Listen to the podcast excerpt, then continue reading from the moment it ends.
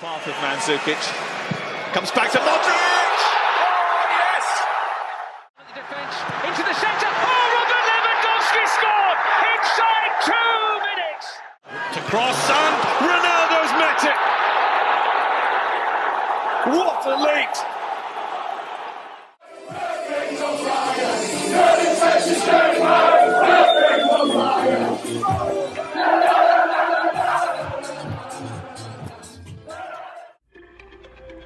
24 equipas, 622 jogadores e um mês recheado de futebol. Sejam bem-vindos ao Euroscout, podcast da ProScout que irá acompanhar o Euro 2020 diariamente. Vamos a isso.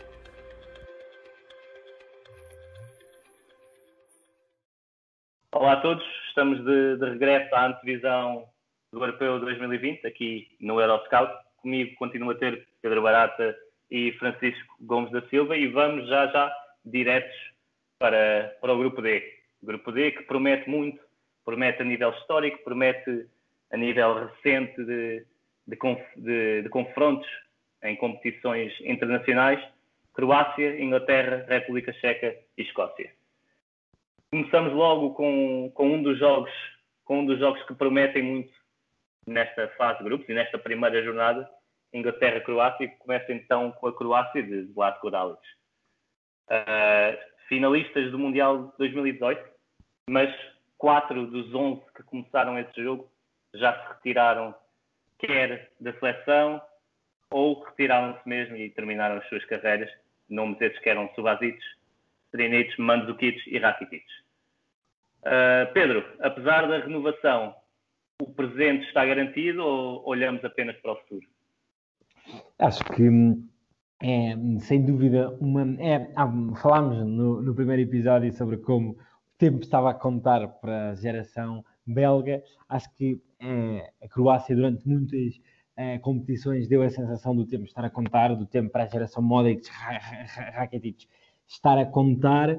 E acho que o, Euro, o Mundial de 2018 deu uma sensação de ver cumprido essa geração, o que também levou ao abandono de muitos destes jogadores. Portanto, acho que é uma Croácia que vai para este europeu sem grande pressão, sinceramente, sabemos sempre que estas seleções têm muita paixão, mas acho que não têm uma grande obrigação de chegar muito longe, porque essa obrigação foi cumprida em 2018, mas é uma seleção que continua a ter uh, valores uh, individuais uh, bastante fortes.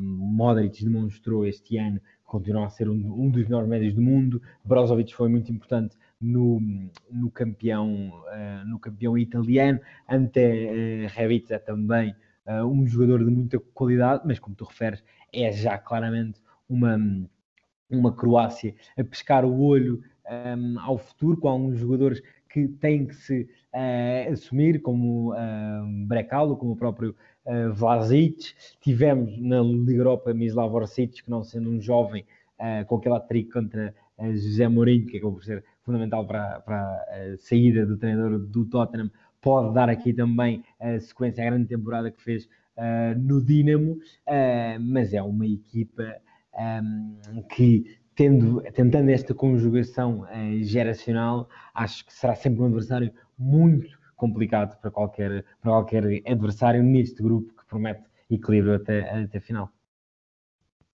E Francisco, é mesmo aí no meio campo croata que eu vou pegar. Vasic tem sido importante tanto na seleção e tem feito uma carreira muito interessante. Kovacic, conhecido por todos. Irá jogar um, irá jogar o outro, ou até os dois em simultâneo com Modric e Brozovic, que são os grandes líderes desta Croácia atualmente naquele meio campo.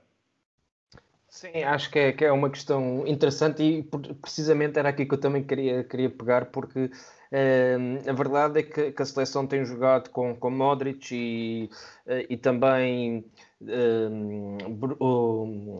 desculpem, tem jogado com, com o Modric e com o Brozovic com, no, no meio campo e por isso acaba por depois abrir espaço para um médio mais digamos, mais ofensivo, que é o caso do, do Vlasic, mas a verdade é que o Kovacic também é um jogador que tem história nesta seleção, é muitas vezes uh, escolha uh, habitual e por isso vai ser interessante perceber se a escolha vai incidir em jogadores mais digamos, mais rotinados, que é o caso do Kovacic e do Modric, com o Vlasic à, à frente deles, ou uh, se vamos ver Modric e Brozovic no meio campo, aproveitando também aquilo que foi a temporada de Brozovic na, pelo Inter, uh, enquanto que o Kovacic uh, jogou de forma mais irregular no, no Chelsea.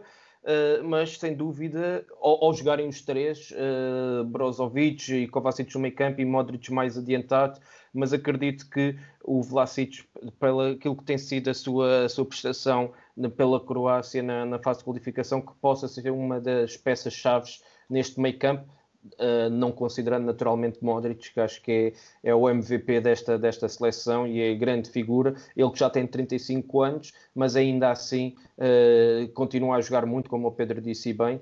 E eu acredito sinceramente que, que, esta seleção croata, apesar de não ser a mesma do, do Mundial de 2018, como tu referiste, uh, olhando para aquilo que é o grupo deles, acredito que vai, vai dar jogos muito interessantes, nomeadamente com, com Inglaterra uh, e com, também com a República Checa, e acredito que, que a Croácia, uh, ultrapassando esta fase de grupos, depois, pela qualidade que, que, apresenta, não só individual como coletivamente, possa ser um adversário a ter em conta para a fase eliminar e, e, e, ver até onde é que podem chegar, porque porque sem dúvida que depois tem muitas opções na frente uh, de ataque, nomeadamente do meio campo à frente. Uh, já falaram do Ante Rebic, também uh, do próprio Orsic que, que no o Tottenham, o Petkovic também é um grande goleador e todas estas opções, apesar de não serem nomes muito queridos do público em geral, digamos assim, são nomes de, de qualidade e com provas dadas e numa competição curta como esta que já são jogadores que já se conhecem há muito tempo, têm um núcleo forte e acredito que esta renovação foi bem feita e vamos ver a Croácia uh, como uma das não digo surpresas porque uh, acredito que, que aquilo que já demonstraram nas fases anteriores fala por si, mas acredito como uma, uma seleção a ter em conta uh, neste Euro 2020.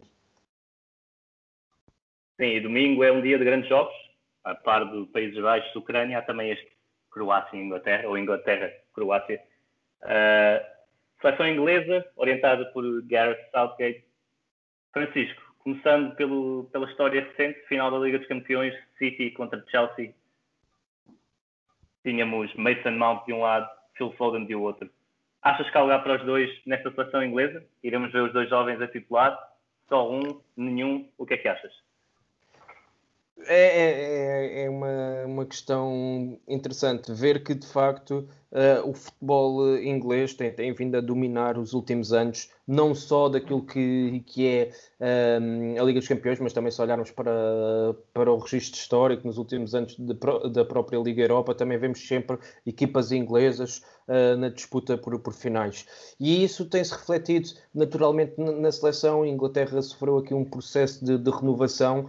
Uh, nomeadamente a partir de, do Mundial, de, uh, diria de 2008, uh, eh, o Euro de, de um, desculpem, o Euro de 2008, o Mundial de 2010, a partir dessa, dessa fase começámos a ver uh, uma seleção inglesa uh, a cair uh, pouco rejuvenescida e hoje aparecem aqui jogadores de grande qualidade, jovens, talentos e vemos destes dois exemplos do Mount e do Foden, eu acredito que podem jogar os dois e inclusive na fase de qualificação jogaram os dois. acho que, que vai ser muito interessante. A minha maior questão é perceber uh, em que sistema tático é que esta Inglaterra de, de Saltgate vai alinhar, se, uh, com a ausência de Maguire que, está, que ainda está lesionado, está a recuperar, foi convocado, mas ainda está, está a recuperar.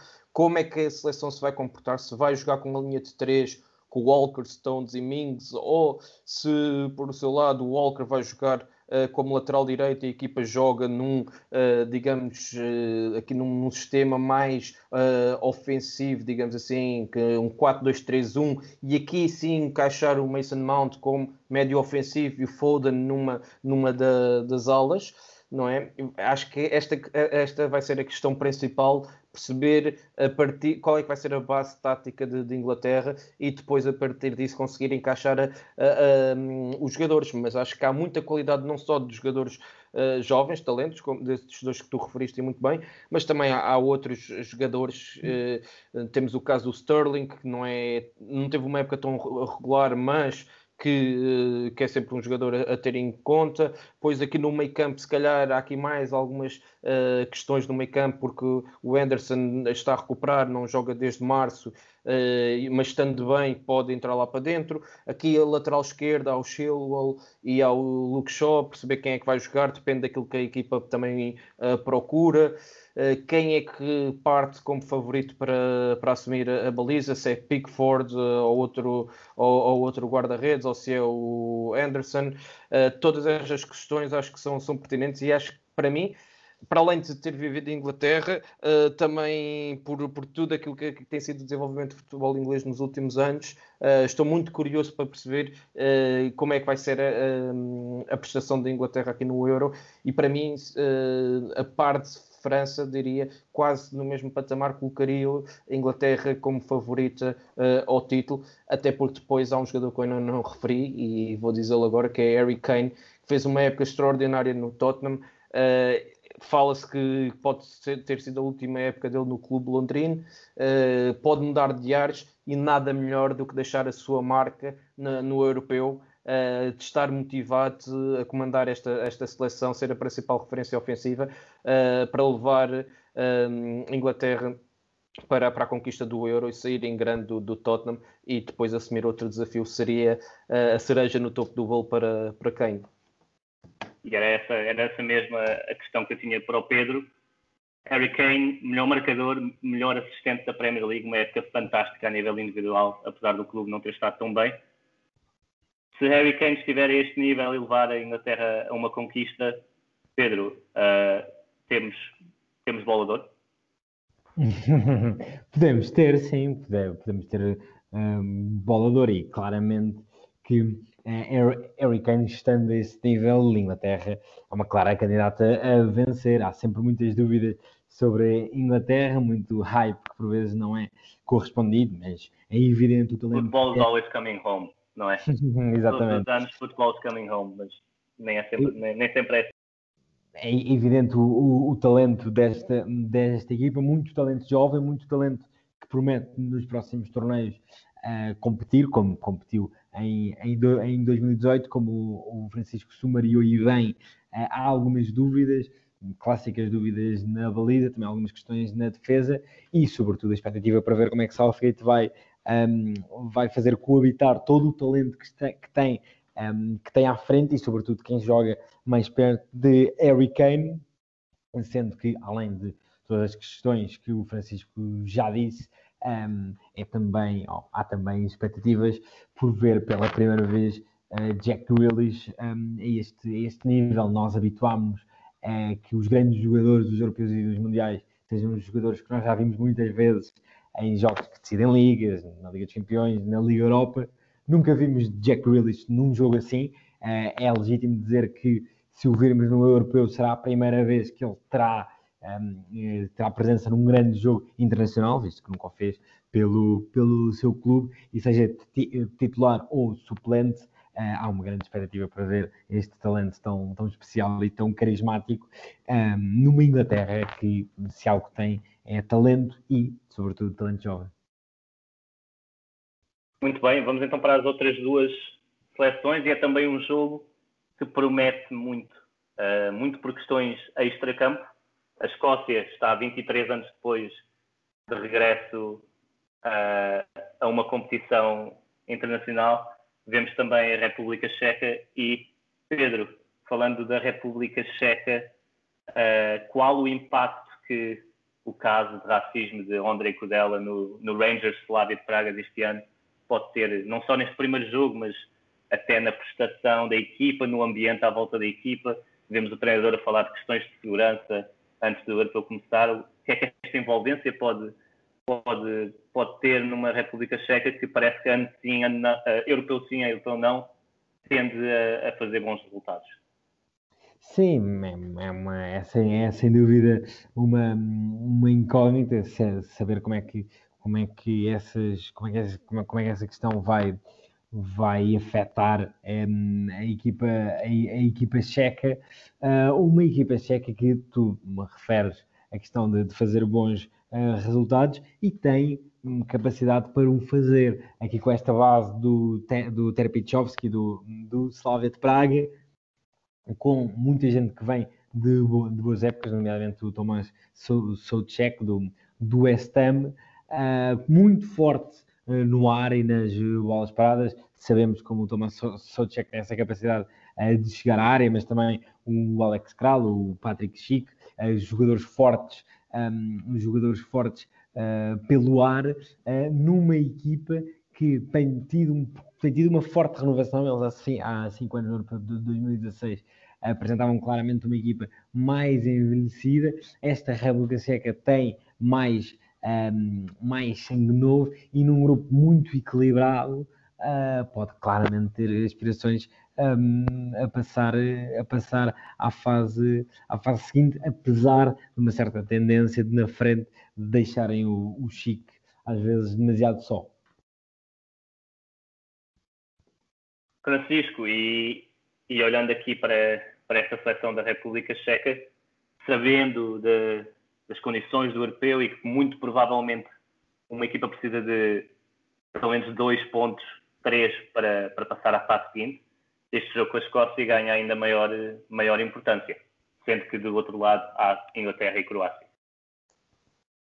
Sim, sem dúvida, e são, e são duas seleções que partem como outsiders deste, deste grupo, até porque já temos falado de, Inglaterra e de Croácia, mas que também têm uh, qualidade, ou seja, vemos a República Checa uh, a jogar num 4-2-3-1 e que consegue defender em 4-4-2, mas muito comprometida defensivamente, ou seja, uh, é uma seleção que não dá muitos passos no, no corredor central, consegue ser muito compacto, dão sim na, na, nas faixas laterais, nomeadamente no momento de transição defensiva.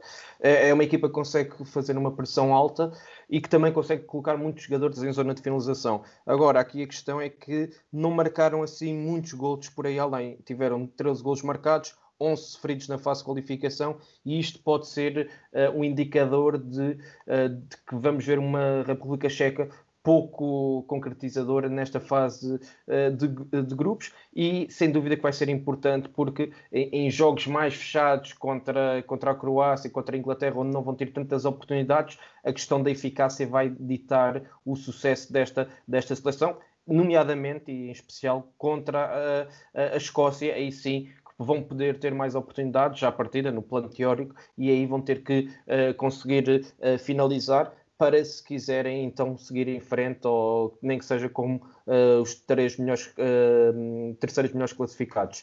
E, e tem aqui o, o, Patrick Schick, que é a grande referência ofensiva, mas também o, o tem uh, muita qualidade no meio campo, atenção à entrada da área, porque quando tem espaço é um jogador que, que remata muito bem, tem um, um, remate potente e, e, é uma solução que, que a República Checa procura muitas vezes que assim que tem espaço à entrada da área, só sei que aparece e não, não, não pede licença para, para rematar. E é uma equipa que desde trás procura sair de forma simples uh, e joga rapidamente na frente para, para dar velocidade ao, ao, seu ataque e depois, a partir daí, uh, criar situações de, de finalização uh, com Patrick Chic a, ser, a ser a referência ofensiva. E neste República Checa-Escócia, eu diria que na Escócia temos nomes bem mais conhecidos: Andrew Robertson, Tierney, McTominay, McQueen, Ryan Fraser, Ryan Christie, Shea Adams, que terminou a época em grande pelo Southampton. Francisco, o kick and rush está, está no passado. Temos algo mais do que isso nesta Escócia. Qual é, qual é a tua visão? E, mais uma vez, a importância deste primeiro jogo. Sim, eu acho que o, o, primeiro jogo vai ser muito importante para, para estas duas seleções, tanto para a República Checa como para a Escócia, porque em caso de vitória, uma delas pode eh, praticamente assegurar a sua, a sua presença uh, na, fase, na fase eliminar, nos oitavos de final, uh, porque passam uh, os quatro melhores terceiros classificados e isso, a ter em conta aquilo que vão ser este, este grupo, acredito que quem vencer aqui coloca-se numa situação uh, muito uh, vantajosa.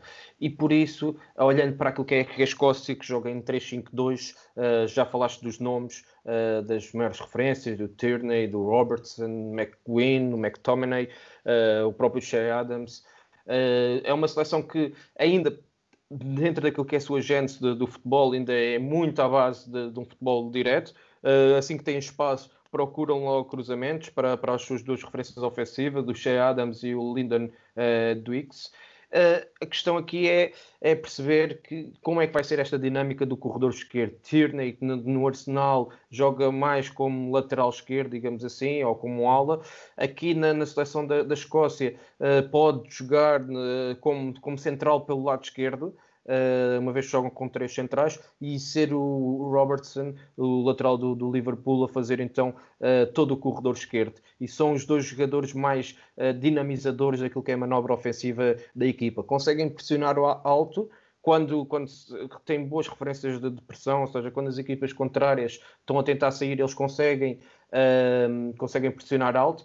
Depois, se não conseguem exercer uma pressão eficaz nesse primeiro momento, aí sim baixam as linhas e conseguem se concentrar uh, com um bloco baixo junto da sua grande área e procuram muito uh, estas referências em termos de uh, posicionais. Agora, olhando para aquilo que, que foi a, a, qualificação da, da Escócia, também não foi. já estavam num grupo difícil, no grupo I, com Bélgica e Rússia, e conseguiram o apuramento através das grandes penalidades, a vencer a Sérvia por 5-4 nas penalidades, depois de um igual.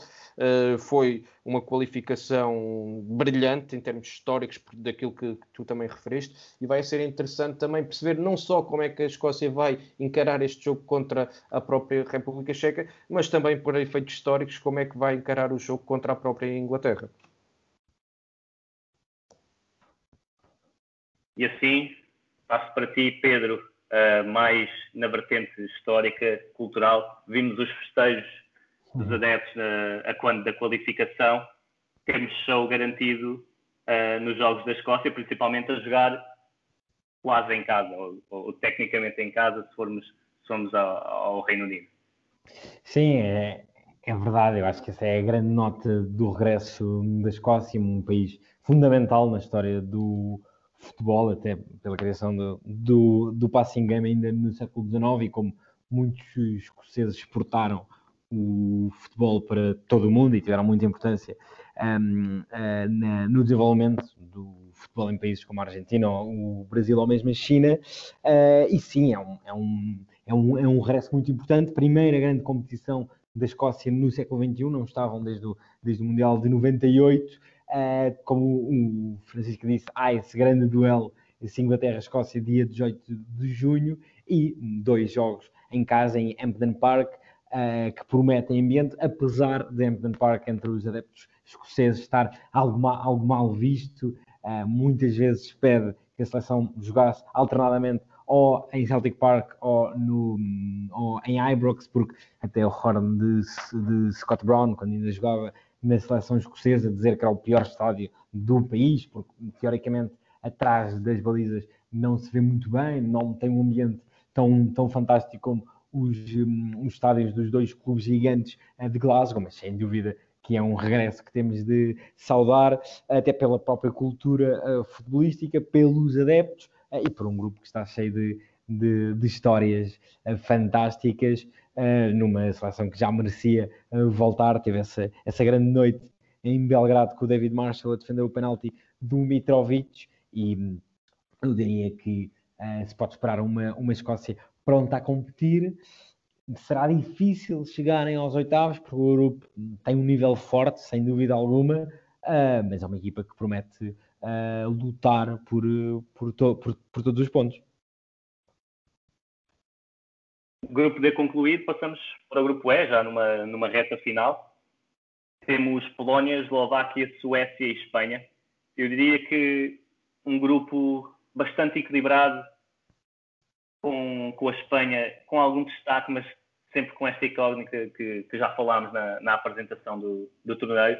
Uh, começando pela, pela Polónia, Paulo Sousa, uh, treinador português, uh, tem, tem tentado ao máximo apressar a sua adaptação a este, a este grupo, sabendo que entrou a meio da, da, da qualificação ou do, ou do período de preparação para este europeu. Pedro, no ano em que bate todos os recordes de gols na, na época de, uhum. da Bundesliga, uh, esta Polónia é mais do que Lewandowski, mas, mas é muito Lewandowski. Sem dúvida, sem dúvida. É muito, muito, muito um, Lewandowski. Um, é sempre muito Lewandowski em qualquer equipa que o tivesse, mas ainda mais nesta, nesta equipa. Um, eu hum, costumo ser, sou um apreciador uh, das qualidades de Paulo Souza como, como treinador, mas acho que ele tem aqui uma tarefa um pouco ingrata, chega com pouco tempo de, de trabalho ao europeu, perdeu uh, Arcádios Milic um, entretanto, que poderia reduzir um pouco a dependência de Lewandowski, e tudo isto faz com que esta Polónia, eu acho que, que para poder uh, progredir um, na competição, tenha de depender muito dos milagres que Lewandowski faça. Será preciso um Lewandowski super uh, inspirado, numa equipa que tem, obviamente, outros, um, outros jogadores de qualidade. Chesney é um dos mais regulares guarda-redes dos últimos anos. Atenção a Piotr Zielinski, um jogador com uns pés de bailarino fantástico, um médio muito, muito completo, que vem da sua melhor época um, um, no Nápoles, que, que em tempos já são um novo Kevin De Bruyne, um, um jogador de muita uh, qualidade. Esta Polónia tem um meio campo com gente uh, que tem muita qualidade, com, além do Zelinski, o, o Krihoviak ou, ou o Mateus Klik, mas claro que vai estar muito dependente esta equipa que tem hum, como curiosidade o jogador mais novo da, da, da competição de 2003, só 17 anos para o, para o Kasper uh, Kozlovski, uh, que no último jogo de preparação fez uma excelente uh, assistência, jogador do Pogan, que já foi associado a equipas como a Juve e como a Dortmund, veremos se, terá, um, se terá minutos durante, durante a competição. E Francisco, o Pedro falou aí muito bem da qualidade de Zielinski. Uh, será Mateus Klich, uh, médio do Leeds, que tem, que tem evoluído brutalmente com, com Bielsa, será ele o melhor amigo de Robert Lewandowski e capaz de levar esta equipa da Polónia para a frente, que sabemos que é muito organizado, mas em termos ofensivos precisa destas, destas individualidades? Sim, uh, acredito que, que vai passar muito por aqui o sucesso da, da Polónia. Uh, a verdade é que, olhando para aquilo que foi, foi a qualificação da, da, da Polónia, conseguimos ver que uh, venceu o seu grupo de forma categórica. Havia aqui a questão de de, de olhar para, para a Polónia do ponto de vista ofensivo, uh, com as suas duas referências ofensivas, que era Lewandowski e Milic, sendo que Milic uh, é baixa de última hora e vai, uh, vai deixar a seleção e perde toda, todo o euro. Uh, temos que encontrar aqui, não é, um, um alguém que possa ajudar Lewandowski uh, a levar esta seleção também para outro patamar. E aqui entra sem dúvida o Clich, o Chris Shoyak e também o Zelinski são três referências mais do meio campo ofensivo que podem fazer este papel uh, pela qualidade que demonstraram esta temporada nas suas equipas, mas também por, por aquilo que tem vindo a dar à, à, seleção polaca. É uma seleção polaca que uh, joga em 3-5-2, Uh, consegue uh, ter uma boa capacidade na, na, fase de construção do adversário e depois Uh, são rápidos a atacar uh, a baliza contrária. Uh, Lewandowski é o jogador mais procurado por toda a qualidade que, que existe e tem, tem qualidade na saída de bola, desde trás com, com, com bom critério, mas também Uh, conseguem ter paciência na circulação, mas assim que percebem que há espaços para atacar, não hesitem e têm jogadores rápidos e móveis na, na, frente para depois então servir a grande referência e um dos melhores avançados da atualidade, Robert Lewandowski. E a Polónia entra em campo com a, com a Eslováquia, de Stefan Tarkovic. Eslováquia eliminou as duas Irlandas no caminho do, dos playoffs. Pedro, uh, uma geração que vem muito do, do Europeu Sub-21 de 2017, onde chegaram, chegaram à final. Uh, o contexto, apesar disso, tem sido difícil, pelo que se vai lendo, entre a equipa, os adeptos, a federação, apesar de chegarem a este Europeu uh, contra todas as expectativas, o contexto não parece muito fácil. A Amsic esteve ilusionado durante grande parte da, da qualificação e a, e a qualidade notava-se, ou a ausência da qualidade de Amsic notava-se. Como é que vês esta Eslováquia? Sim, a, a Mexica é um grande líder de, desta equipa já em perda, outros jogadores muito importantes no, no, nos anos recentes, como por exemplo uh, Vladimir Weiss também uh, já, com, já passando os, um, os 30 anos. Uh, eu diria que, que neste grupo, neste grupo é, é, uma equipa inferior a Polónia, Suécia e Espanha, julgo que é a quarta equipa, a quarta equipa deste grupo tem gente de, de, de, qualidade, como o Andrei Duda, que pode ser um pouco o Amchik a nível até de capacidade goleadora. Obviamente, o Martin Dubravka na baliza e o Milan Skriniar uh, no, no da, defesa, que vem de ser campeão da Série A com o Inter, mas até pelos problemas de que falaste, pela veterania uh, de, alguns, um, de alguns jogadores que ainda vêm uh, do, do Euro 2016. É uma equipa que parece chegar aqui num conflito geracional uh, que a coloca, diria eu, como a quarta, como a quarta força deste grupo e a mim pessoalmente. Eu acho que a maior parte das equipas deste europeu tem boas chances de chegar, de chegar aos oitavos de final, desde logo uma questão aritmética, não é? São, são, uh, são 24 e chegarão 16, mas também porque a maior parte dos grupos dá essa abertura, mas a Eslováquia é uma das duas, três equipas que, uh, com as quais eu me surpreenderia se as visse chegar aos, aos oitavos. Sim, e Francisco, uh, a Lobotka, a Amsic, a Skriniar, três, três pilares nesta seleção mas o jovem Thomas Suslov do Groningen é capaz de ser o maior motivo para, para estar atento a esta Eslováquia, sabendo que ele pode nem ser titular, mas, mas há muito, há muito, muito, como se, como se costuma dizer, buzz à volta de, deste jovem talento. Sim, é, sem dúvida, acho que, que acaba por ser, eh, digamos, eh, um nome uh, a ter em conta, não é? Por, por aquilo que, que tem, pela qualidade, não é? Acho que faz sentido que, que, que assim seja, mas também temos que olhar para, para esta seleção do ponto de vista mais coletivo, digamos assim. Tu falaste aí de vários, vários nomes, temos aqui jogadores de, de, grande qualidade, uh, dou-te o exemplo do eh, do próprio Amsic, que apesar de já estar uh, na sua fase uh, descendente da carreira, é um jogador que daquilo que é o rendimento na seleção consegue manter sempre muito acima da média. Depois há o Duda, que também já, já fez boas prestações a nível, a nível de, de seleção.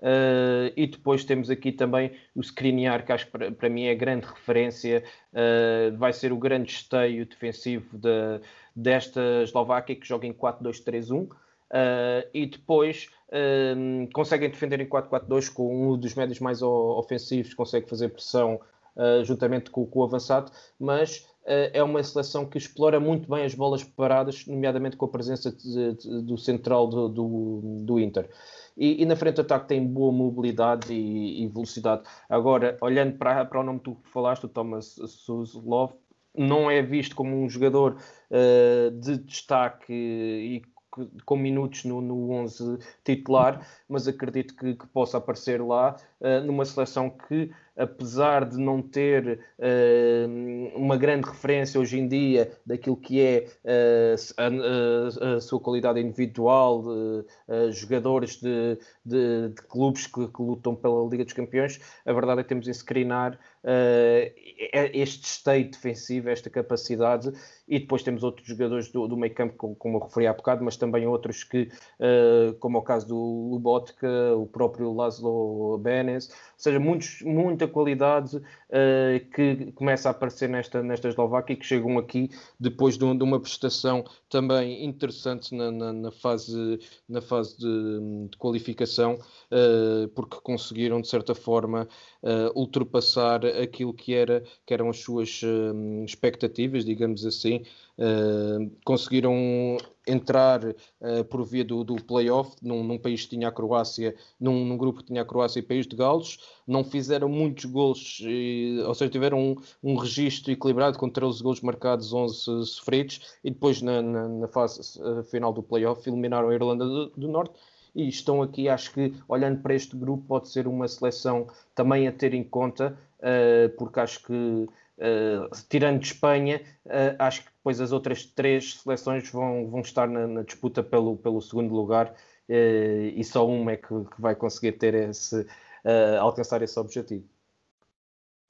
Para fechar o grupo E, temos um Espanha-Suécia, é, é, a partida que termina neste primeiro, neste primeiro dia.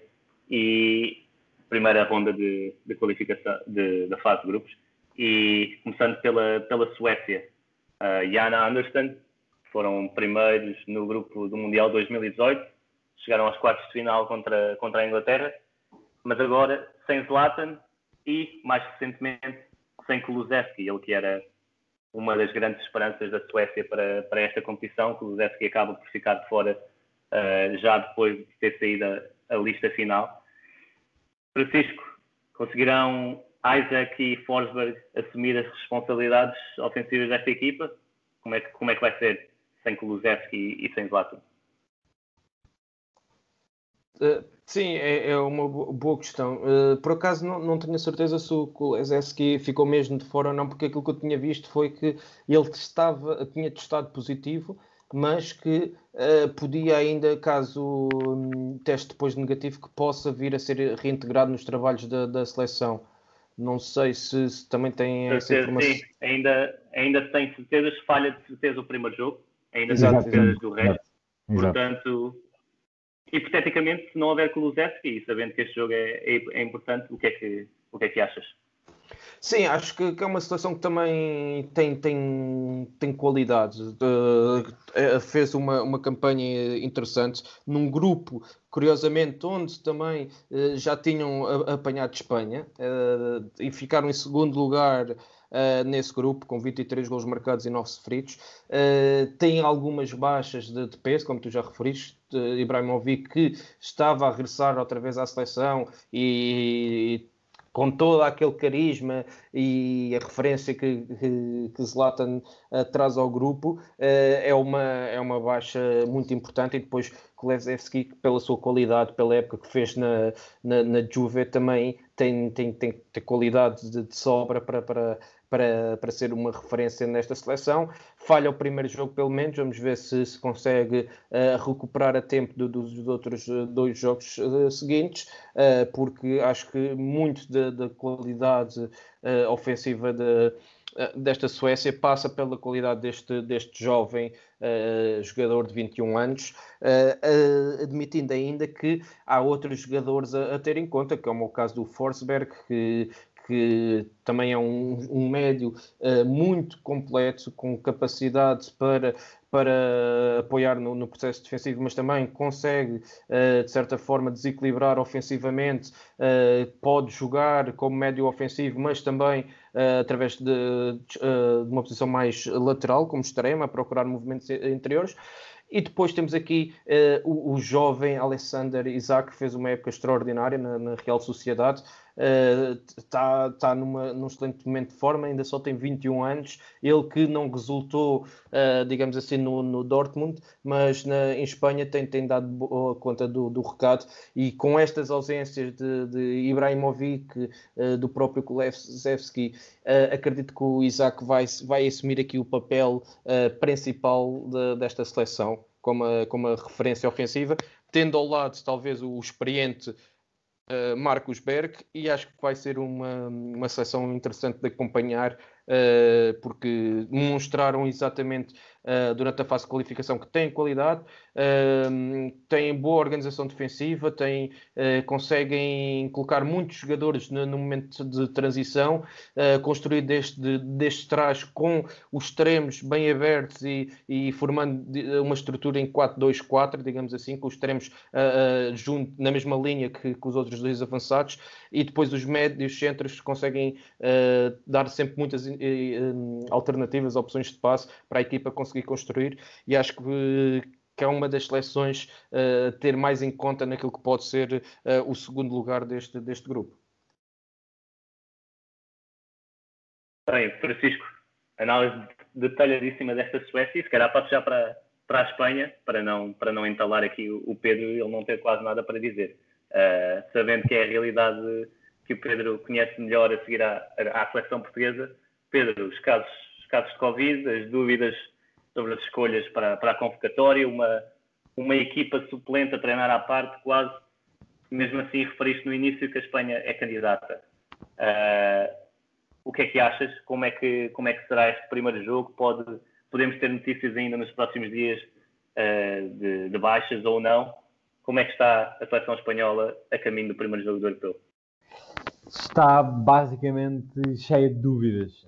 As dúvidas hum, existiriam sempre dúvidas. A Espanha enfrenta uma mudança de ciclo muito, muito complicada, depois de, do, do período mais bem sucedido da sua, da sua história. A transição está, está a ser eh, uma grande confusão, com muitos uh, selecionadores, mudanças constantes no comando técnico, um, com variadíssimas polémicas, desde logo vem-nos à cabeça o que aconteceu uh, no dia antes de começar o Mundial de 2018 com uh, Lopetegui e só por isso este, este, este europeu já seria difícil para um, uma Espanha que, para nós termos a noção, a Espanha não ganha um jogo uh, a eliminar de um grande torneio desde 2012 quando foi campeã da Europa uh, na Polónia e na Ucrânia. Em 2014 caiu na fase de grupos e quer em 2016, quer em 2018 foi eliminada no primeiro jogo a eliminar, portanto, nos oitavos de final. Portanto, seria sempre um momento complicado para a seleção espanhola uh, e isso uh, intensificar-se-ia sempre pela presença do Luís Henrique, um treinador com muitos anticorpos na imprensa em Madrid. Agora, tudo isto se amplificou uh, pela maneira como o Luís Henrique tem gerido a seleção. Ele poderia ter optado por, tendo em conta a evidente queda de qualidade no lote de uh, selecionáveis, poderia ter optado por formar um grupo mais fechado uh, para tentar, através do conhecimento mútuo, ter virtudes que o mero nível individual não teria.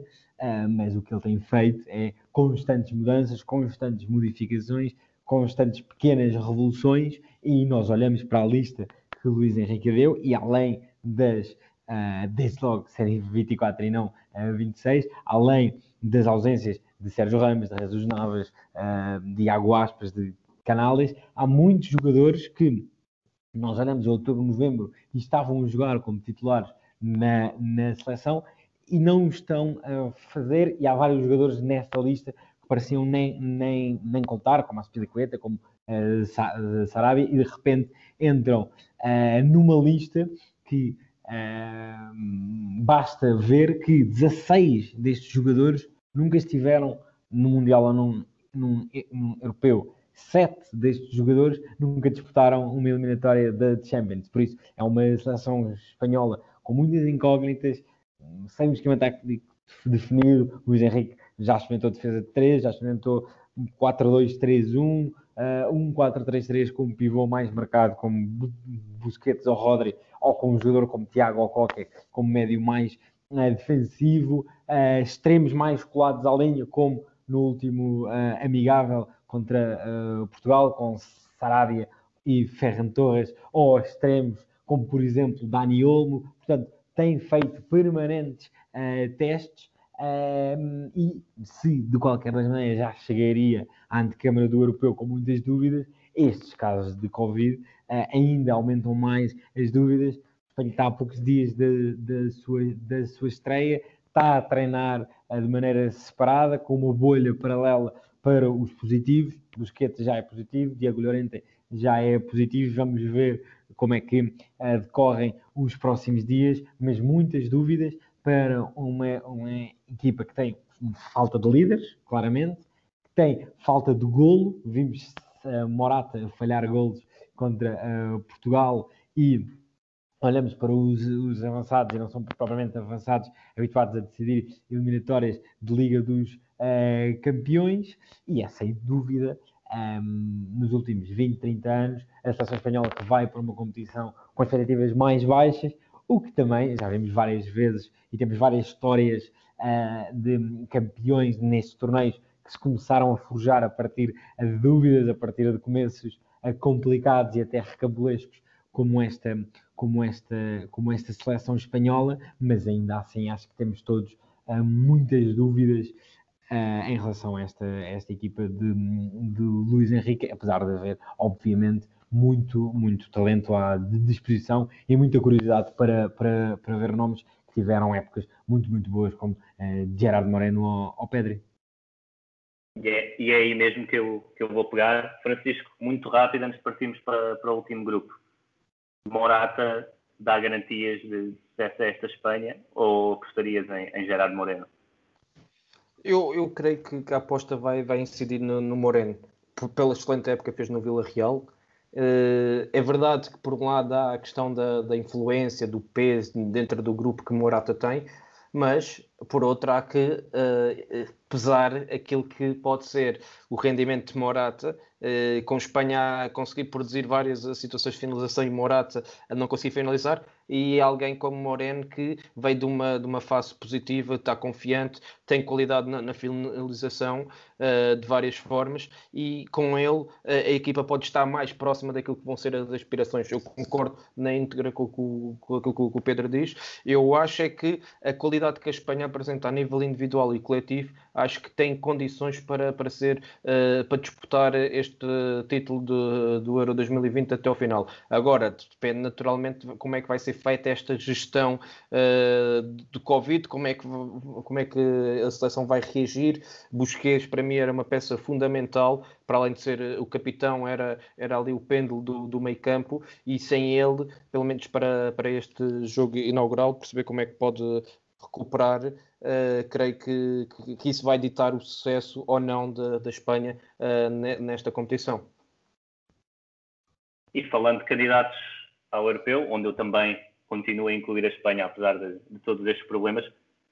Grupo F, Grupo da Morte, França, Hungria, Alemanha e Portugal. Vou deixar Portugal para o fim, começando pelos campeões do mundo. França de Deschamps. Uh, não há muito a dizer. Como falámos no início, se fossem 20, 26 contra 26, a França goleava, mas, mas são, são 11 contra 11 e sabendo que, apesar da qualidade individual, a qualidade de jogo não tem sido sempre uh, a melhor e tem até havido algumas dúvidas, havendo agora uma possível, ainda não se sabe bem, uma possível lesão de Benzema que o pode condicionar para o primeiro jogo, ainda não há, não há grandes notícias sobre isso. Uh, Francisco, como é que vês esta França? E eu, digo já a nível pessoal, acho que pode ser uma, uma das desilusões, apesar de ser claramente a favorita ao torneio. Sim, eu lá está, a questão da desilusão ou não vai depender sempre das expectativas. Uh, eu bem sei que, que, esta, que esta França é de forma consensual uh, favorita uh, à conquista da, do, do, troféu, mas também disse na, na minha hum, primeira intervenção que, tal como tu tinhas dito numa conversa que tivemos a semana passada, que só podem jogar 11.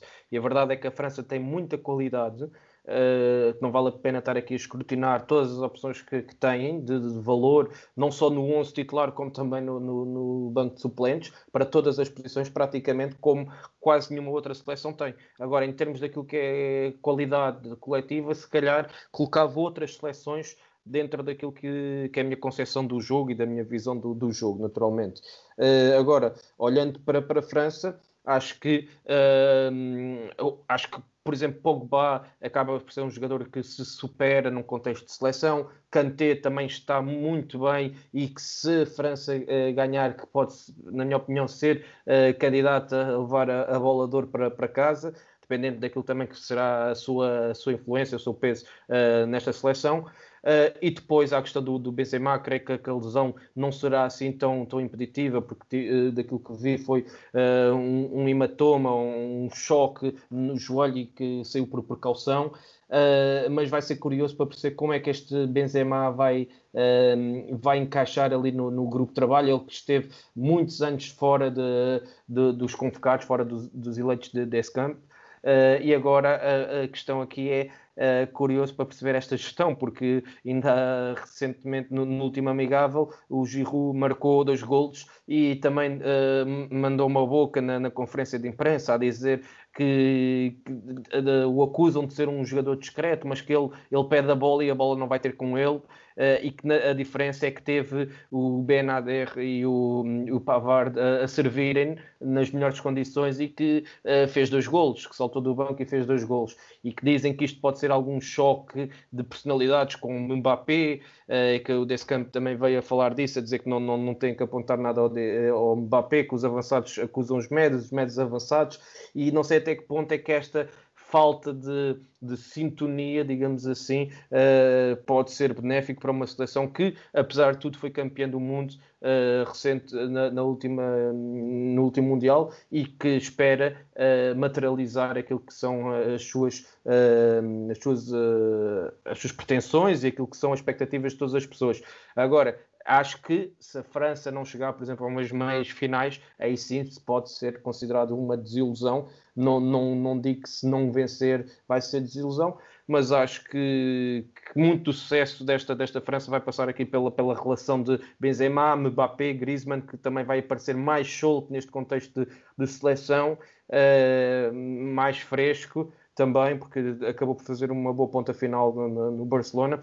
E funcionando bem este, este digamos, este tridente, eh, sendo que ainda há outros uh, jogadores na, do lado direito, pode ser, pode ser uh, Lemar ou Coman, e por isso perceber como é que, mas principalmente estes três que eu referi, perceber se estiverem inspirados, podem sem dúvida levar a França à conquista do Euro.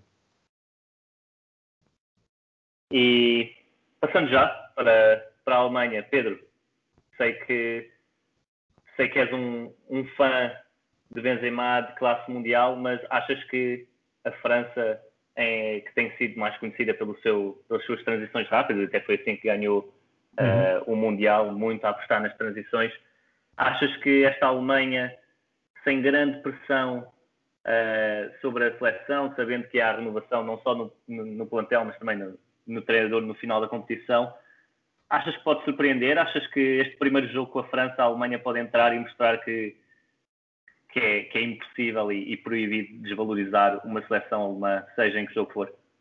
Acho que sim, acho que sim, acho que não me recordo de um, de um torneio em que tão poucas pessoas digam que a Alemanha uh, fosse uma das favoritas e também não me recordo de um torneio em que a Alemanha pudesse ser então de, de 8 ou 80. Ah, eu tendo um, a achar que a Alemanha pode fazer um muito bom europeu, uh, por um lado porque Jogan Love nesta uh, se vai embora e eu acho que ele nos últimos anos sempre com um olho na competição em que estava e com outro olho no futuro, a gente a preparar o futuro e agora para, para ele já não há futuro para preparar e portanto e até por isso também se entendem os regressos de Mats Hummels e de Thomas Müller por, por, por, outro lado, há muita gente nesta Alemanha que vem de épocas muito boas. Uh, Manuel Neuer, que chegou ao Mundial de 2018 com muitas dúvidas, regressou ao seu uh, melhor nível. Rudiger vem de meses fantásticos no Chelsea. Gundogan foi um dos melhores médios da, da, da Premier League. Kai Havertz vem de marcar um gol numa, numa final da Liga dos, um, ah, da Liga dos Campeões. Portanto, acho que a Alemanha uh, pode fazer um muito bom europeu mas entendo o que dizes, uh, ou entendo a tua pergunta, quando referes à importância do primeiro jogo contra a França. Uma derrota aí pode uh, fazer ressurgir os fantasmas de 2018, os fantasmas de últimos resultados que não foram bons, a Liga das Nações 2018 2019 não foram bons, a Alemanha recentemente perdeu em casa contra, contra a Macedónia do Norte, portanto é uma equipa que vem de uma má série de resultados, mas eu acho que se entrarem bem contra a França. E se de facto houver esta conjugação de expectativas mais baixas, um fim de ciclo de Joaquim Love, a injeção de competitividade de Thomas Müller, que é uma coisa muito importante, a liderança de Müller e de Hummels, e o bom momento de alguns jogadores, e se, Thomas, uh, e se Joaquim Love conseguir encaixar bem as peças do puzzle, que é algo que nos últimos meses ele tem tido dificuldades em conjugar bem o talento que tem à disposição, se tudo isto conseguir um, ordenar-se de maneira coerente e positiva para a Alemanha, eu acho que a Alemanha uh, é, obviamente, uma das equipas mais, mais fortes deste europeu. Pegando nas duas coisas que referiste, de um lado, uma quase last dance de Joaquim Love e, e deste, deste, grupo, deste core de jogadores uh, alemães, que, alemães que, que venceram o Mundial. Uh, Francisco, as peças do puzzle são, são grandes e só, em princípio, só três podem jogar no, no meio campo. Gundogan, Kroos, Goretzka, Kimmich, até Müller pode entrar ali nas contas. Para o ataque, Havertz nem sabe se será titular ou não, apesar da excelente forma recente. Como é que, como é que Joaquim Love constrói este puzzle? Não, não é fácil e acredito que dê muitas dores de cabeça. E o que pode ainda tornar mais complicada esta decisão é o facto de da Alemanha recentemente ter adotado outro sistema tático e estar a jogar num 3-4-3, ou seja, a jogar com apenas dois médios centros. E os médios centros que têm sido mais utilizados, uh, tendo em conta os últimos jogos de qualificação, foi o Kroos e o Kimmich. Ou seja, isto vai empurrar jogadores como o Goretzka, como o Gudogan, uh, como o próprio Emerkan para fora do, dos eleitos Uh, e há jogadores aqui que depois podem entrar também num, num sistema de, de, de, de, rotação, digamos assim, como o próprio uh, Florian Neo, Neo uh, o Jamal Musiala, que numa posição mais adiantada, com o Müller a jogar, talvez a fazer aqui muitas trocas posicionais com o Timo Werner, ou seja, Müller a partir da esquerda, Werner como referência mais ofensiva, muitas, muitas uh, trocas com uma dinâmica muito interessante e depois perceber quem é que vai jogar no outro lado, no lado direito. Uh, à partida pode Gnabry ser... ou, ou Havertz, não é? Ou o próprio Sané, mas acredito que Gnabry vai ser ele hum, a partir como, como opção mais titular. E depois Sané e Havertz uh, aqui nas sobras de, de Müller e de Gnabry, uh, mas vai ser interessante perceber como é que esta seleção alterna, alternada, um, que, basicamente que alternou o seu sistema tático, tem muita qualidade no meio campo e que agora vê-se reduzida a apenas duas opções que eu acredito que sejam Kimmich e Tony Cross, e que os outros a terem que, que aguardar as suas oportunidades no, no, banco de suplentes, mas que sem dúvida nenhuma que tinham qualidade para ser titulares, se calhar, em praticamente todas as, as seleções do, do, do, do, europeu e não são porque, porque estão enquadrados neste, neste contexto alemão, uh, onde só, só cabem dois médios, e acredito que sejam estas escolhas que, que acabei de referir. Muito bem, passamos então para as últimas duas equipas, uh, começando com a Hungria, que vai defrontar Portugal no primeiro jogo uh, da nossa seleção neste europeu. Hungria de Marco Rossi, que teve uma péssima notícia uh, nas últimas semanas com o Sobolai de fora. qual, qual o impacto que, por um lado, uma geração sem grande experiência e com poucas referências pode ter neste europeu, mas sabendo que joga em casa, sabe que obtendo um bom resultado uh, neste primeiro jogo, pode garantir os tais três pontos uh, que, que, são quase suficientes num, num europeu onde quase todos os terceiros classificados passam. A motivação está alta, mesmo com algumas dúvidas sobre, sobre a qualidade desta, desta seleção húngara. Pedro? Eu, sobre, sobre a Hungria, acho que há três notas rápidas a, a deixar. Primeiro, a lamentar a ausência do Zobolai, que desde que trocou uh, Salzburgo por Leipzig, a vida não, não lhe tem corrido de maneira fácil. Era, sem dúvida, o jogador que podia levar o nível desta, desta seleção húngara e seria uma, um dos jogadores a ver neste europeu. Sem ele, a Hungria baixa muito o seu nível e acho que se tornará uma seleção muito dependente uh, de questões mais no plano emocional. Uma seleção muito low profile, que tentará apostar muito no, no fator casa, no entusiasmo das pessoas, de ser uma, uma seleção que em tempos foi grande e que já não faz uh, grandes proezas há muito tempo, tentará apostar muito nestes fatores mais emocionais para se ultra motivar e ser uma equipa muito forte um, uh, ou, ou, ser uma equipa que consiga jogar acima das suas, das, suas, das suas possibilidades. Ainda assim, eu acho que qualquer ponto que a Hungria conquiste neste grupo seria um, uma, uma proeza e então passar à fase seguinte acho que seria uh, quase equivalente a ser campeão da Europa para esta equipa uh, húngara uh, pela enormíssima, pela galáxia de distância que há entre este plantel húngaro e os plantéis português, francês e alemão. Francisco, Hungria com Salai, Schaffer e pouco mais. Uh, onde é que a seleção portuguesa, que joga, joga esta noite com, com Israel, que curiosamente sai a jogar da mesma maneira que, que a seleção da Hungria, com um 3 mais 1, uh, onde é que esta Hungria pode, pode castigar Portugal? Sobretudo naquilo que, que é, que é hum, o ataque às zonas de finalização. Conseguem ter uh, boa mobilidade. Eles que jogam num 3-5-2 têm duas referências ofensivas móveis, o Sazalai e o Salai. Uh, são fortes também na, num jogo mais direto. Uh, e depois tem um, um, médio ofensivo que tem qualidade também para aparecer em zonas de finalização e, e definir bem, que é o Laszlo uh, Klenesler, se não, se não me falha aqui o nome, que também são nomes muito, muito complicados. Mas atenção aqui a, esta Hungria que eu, eu percebo o que é que o Pedro diz e concordo, uh, mas tal como tu referiste, a questão da. Da motivação de estar no grupo da morte, digamos assim, pode fazer com que a Hungria uh, se um, se automotive e que possa se transcender neste, neste grupo. Não digo passar, mas talvez fazer aqui algo, tirar aqui alguns pontos em jogos uh, que à partida, no plano teórico, estão praticamente uh, toda a gente a contar com, com a vitória de uma França, de uma Alemanha ou de Portugal e talvez a Hungria uh, tirar aqui alguns pontos, um, um empate aqui e ali, porque tem qualidade defensiva para o fazer e depois, ofensivamente, se tiverem espaço, acredito que, que, que vão aproveitar exatamente isso e tem uma seleção, digamos, um, ehm, temos, tem uma seleção com, compacta, organizada, uh, comprometida. Não fizeram assim uma campanha, uh, digamos, brilhante, mas conseguiram depois, através de, do playoff, eliminar a, Islândia e estão aqui neste grupo da morte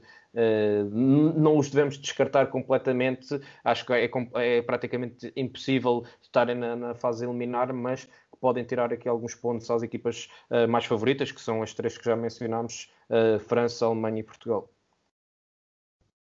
E assim passamos para Portugal, a nossa, nossa seleção, que curiosamente pode ter mais uma vez um jogo que, apesar de ser o primeiro e não ser totalmente decisivo, é muito importante para as contas para passar o grupo. Uh, em 2016, aquele 3-3 mítico uh, em Lyon, onde, onde eu curiosamente estive, estive presente.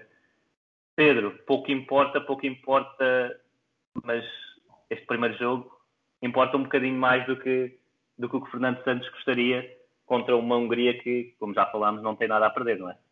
Sim, será uma estreia com contornos eu não digo decisivos, mas muito, muito importantes para Portugal, tendo que lidar com a ultra motivação de que já falámos da Hungria, sendo sobretudo o primeiro jogo, porque é diferente já contra uma Hungria num terceiro jogo, eventualmente já com a Hungria com poucas opções de passar, ou jogar neste primeiro jogo em que a Hungria terá toda a expectativa e um, muitos milhares de, de húngaros a apoiá-la, uh, justamente contra o tipo de adversários contra os quais, por vezes, se Portugal uh, se dá mal com adversários que se fechem numa, um, e que cedam a iniciativa uh, e qualquer resultado que não seja a vitória de Portugal nessa estreia contra a Hungria colocaria muita pressão nos duelos frente, frente à França um, e à Alemanha, num Portugal que chega com expectativas muito elevadas por ser a equipa campeã da Europa, pelo momento em que muitos destes jogadores chegam,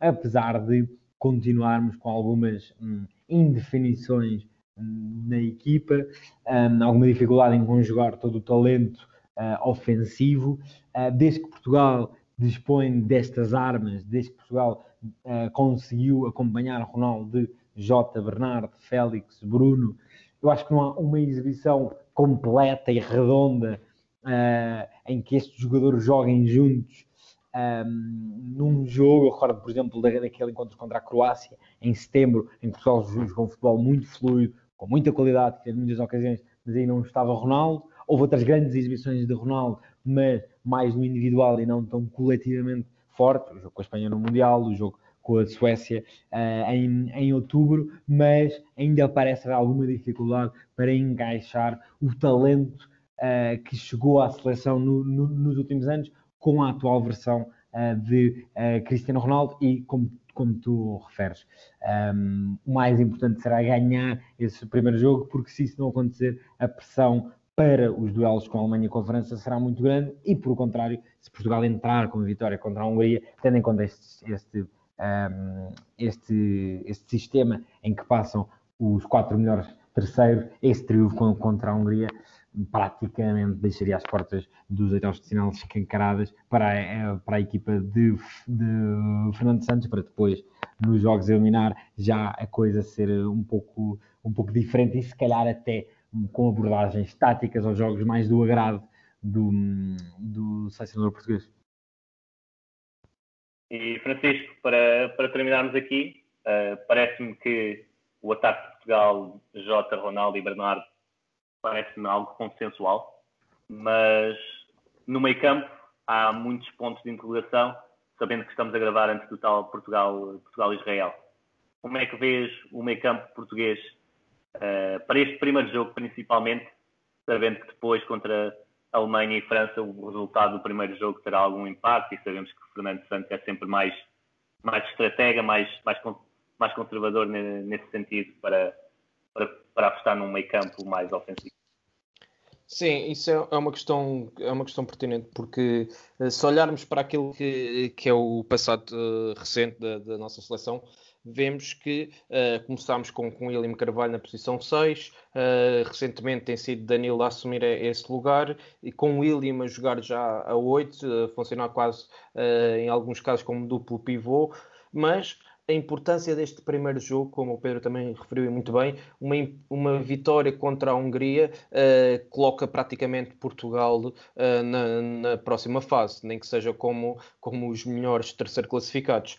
E isso uh, assume uma importância fundamental naquilo que pode ser o plano de jogo de Fernando Santos. Ele que diz que, que não vai jogar para, para o contra-ataque, para isso ficava em casa, por isso acredito que contra a Hungria, sabendo também que a seguir vêm os jogos contra a França e a Alemanha, acredito que temos uh, nas mãos a oportunidade de, uh, digamos, vencer a Hungria e fechar esta questão do apuramento, uh, nem que seja só com uma vitória uh, por via dos terceiros melhores classificados, que curiosamente também foi uh, o, mesmo, uh, o mesmo caminho que nós traçámos no, no Euro 2016 e que depois culminou com, com a nossa vitória.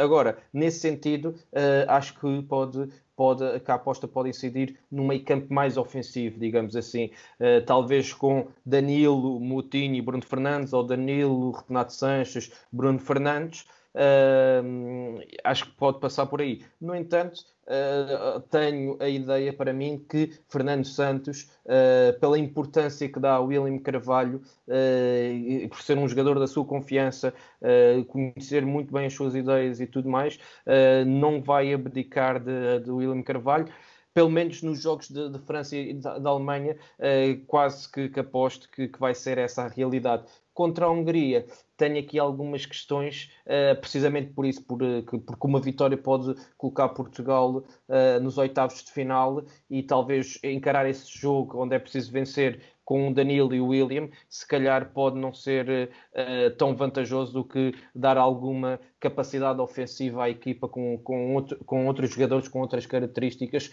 uh, mais ofensivas, mais de chegada à área, uh, mais soluções no, no plano ofensivo. E nesse sentido o William poderia perder aqui algum espaço, mas se formos ver as últimas decisões pode ser que também uh, possa utilizar e uh, este quase duplo pivô e nesse sentido libertar Bruno Fernandes para, para missões mais ofensivas, uh, quase como, como um número 10 na, nas costas de, de, de, Cristiano Ronaldo. Muito obrigado. a nossa antevisão, todas as equipas da fase de grupo está, está assim terminada, mas antes de acabarmos o episódio, vamos às, às perguntas da praxe, aqui com, com um desafio para para os nossos convidados, onde eu também irei participar.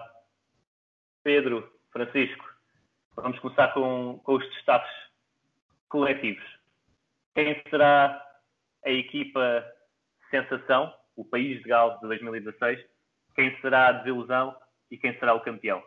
Posso começar eh, pelo Pedro e depois vou para ti, Francisco. Uh, bom, sendo certo que eu sou péssimo nessas coisas, mas apesar, todos, estamos todos.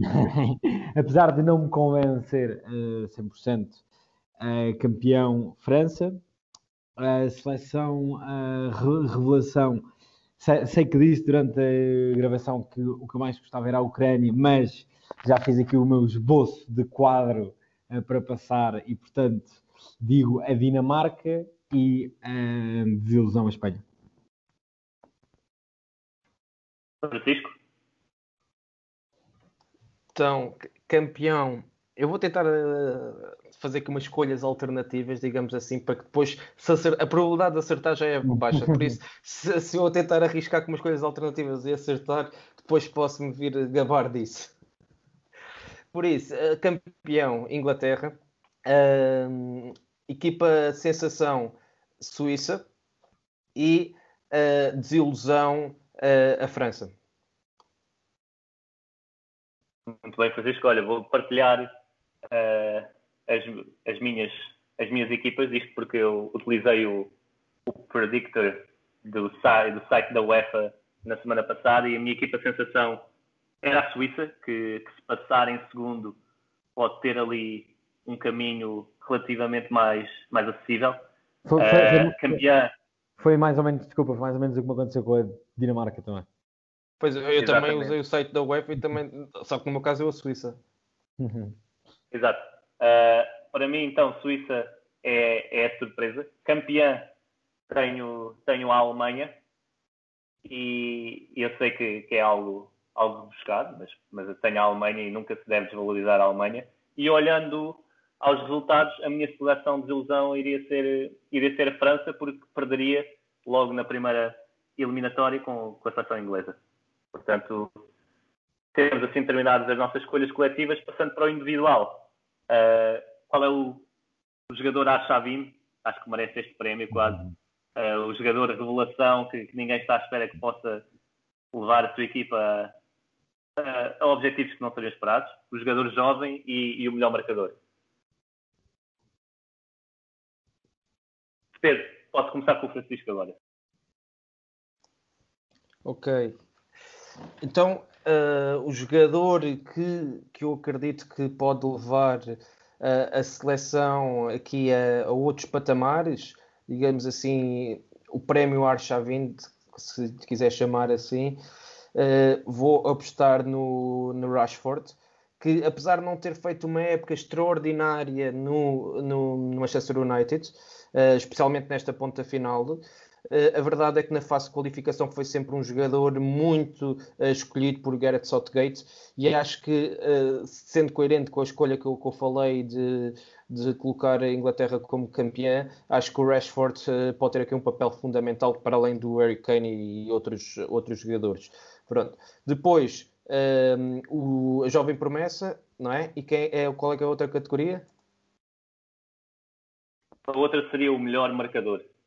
Ah, ok. Uh, jovem promessa, vou para o Pedri, de, de Espanha. Uh, ele que, para mim, podia já não ser considerado uma jovem promessa por, pela qualidade que tem, Uh, tem 18 anos, mas tem muita qualidade de futebol. Uh, tem, tem uns pezinhos espetaculares e depois é muito inteligente uh, taticamente, consegue aparecer bem também em zonas de finalização. Muito, muito interessante este jovem médio do Barcelona, 18 anos. Mas uh, por ser a, grande competição, a primeira grande competição, por ter aparecido uh, agora também no, no, Barcelona esta temporada, tudo isso uh, faz com que ainda o possa incluir nesta, nesta categoria. Acredito que a Espanha também pode chegar longe e o Pedri vai assumir aqui um papel de, de destaque. o melhor marcador vou para, um, vou para Harry Kane. Muito bem, Pedro. Bem, uh, melhor, melhor marcador Griezmann, uh, melhor jovem o, J, o, J, o Sancho, uh, jogador revelação o Alexander Isaac e falta-me falta algum? Eu pedi só estes três, se quiseres apontar um, um melhor jogador, eu acho Acho ah, que é sempre eu... mais subjetiva, mas uhum, okay. melhor jogador. É, te, é, tinha um que ontem à noite complicaram-se os planos, que era o Benzema, mas pronto, deixo, deixo à espera do, do update do, do estado físico.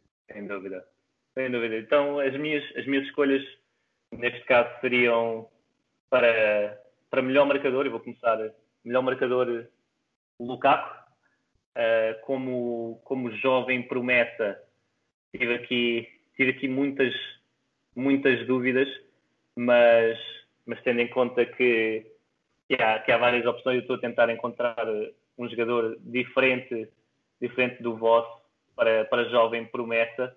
Uh, se formos como sub-23 para jovem, eu vou com, com Chiesa, Federico Chiesa, e, e depois para carregar a sua equipa, Uh, penso que penso que Christian Eriksen, apesar de ser já um talento mundial, Christian Eriksen pode, pode aqui fazer um brilharete uh, a carregar esta Dinamarca e a assumir como, como grande destaque. E gostei muito das vossas escolhas, gostei ainda mais desta análise muito detalhada. A todos os que nos ouviram ao longo destes dois episódios, muito obrigado. E despeço-me assim, obrigado Pedro, obrigado Francisco. Espero que possam voltar ao Euroscout numa fase mais adiantada da competição e deixo-vos aqui algum espaço para, para umas palavras finais e agradeço a todos os que nos ouviram e a vocês. Só agradecer o, o convite e partilhar a tua, a tua vontade uh, de, de, que seja, de que seja um grande, um grande europeu. Tínhamos muita uh, expectativa depois do ano passado não ter, não ter sido possível. Um, e obviamente também partilhar a, a vontade de eventualmente no futuro voltarmos a, a, falar sobre este europeu e agora é a altura de, de desfrutarmos deste, desta sequência de jogos e desta primeira fase com, com essa maravilha que é termos três jogos por dia. É isso, faço também da, das palavras do Pedro as minhas, uh, agradecer o convite uh, e também agradecer mais uma vez a, a, vossa disponibilidade. O Rodrigo vai estar a acompanhar aqui todos os dias, para e passo, uh, que é a maior competição de, de seleções a nível europeu. Uh, e também foi um gosto enorme estar aqui hoje a partilhar esta experiência, a falar sobre aquilo que, que nos eh, move e que nos apaixona e esperar que seja uma competição de, de grandes emoções, com, com, três jogos todos os dias, com o regresso do, do público aos estádios e que o regresso de normalidade, que, que é o mais importante, uh, e o futebol que nos possa voltar a a, reunir e a unir uns com os outros, porque é o, é o, é o que realmente precisamos nesta, nesta fase. E é assim mesmo que, que me despeço. Estarei cá todos os dias a acompanhar, a acompanhar este europeu com, com convidados de excelência e, e juntem-se a nós nesta, nesta caminhada no melhor mês de futebol do ano. Uh, um abraço a todos. Espero que continuem ligados connosco durante, durante a, competi a competição e e um bem-aja ao regresso do, dos adeptos uh, às competições oficiais da, da UEFA. Obrigado e vemo-nos depois do Itália-Turquia.